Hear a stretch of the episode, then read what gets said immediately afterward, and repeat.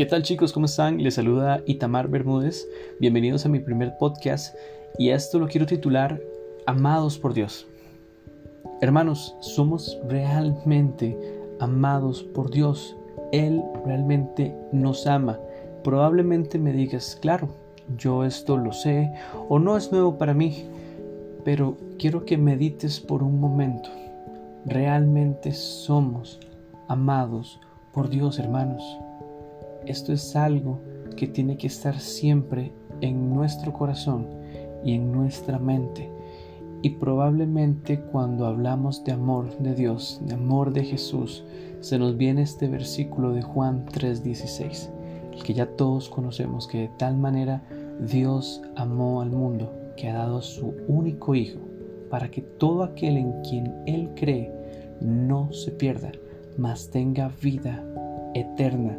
Pero también analicemos, hermanos, qué teníamos de especial, por qué Dios nos amó, qué teníamos tan, tan especial para que Él nos amara. Y la respuesta también la podemos encontrar en Efesios 2, del 3 al 5. Y así éramos nosotros, todos vivíamos así en el pasado siguiendo los deseos de nuestras pasiones y la inclinación de nuestra naturaleza pecaminosa. Nosotros por naturaleza somos pecadores. Por nuestra propia naturaleza éramos objeto del enojo de Dios, igual que todos los demás.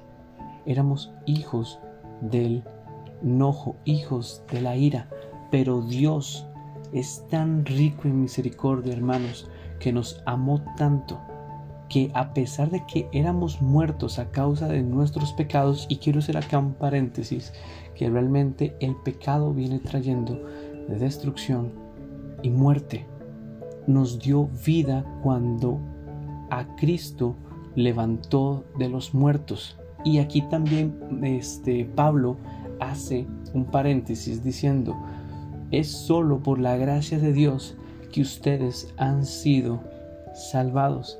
Y eso está en Efesios 2 del 3 al 5. Hermanos, Dios nos ama aún en nuestra naturaleza pecaminosa. Y yo no sé qué momento estás pasando en tu vida, si algún problema en tu casa, en tu trabajo, en los estudios, en la universidad, en el colegio, pero eres amado por Dios. No hay nada que pueda evitar que Dios te ame menos o te ame más. Él te ama y es más que suficiente.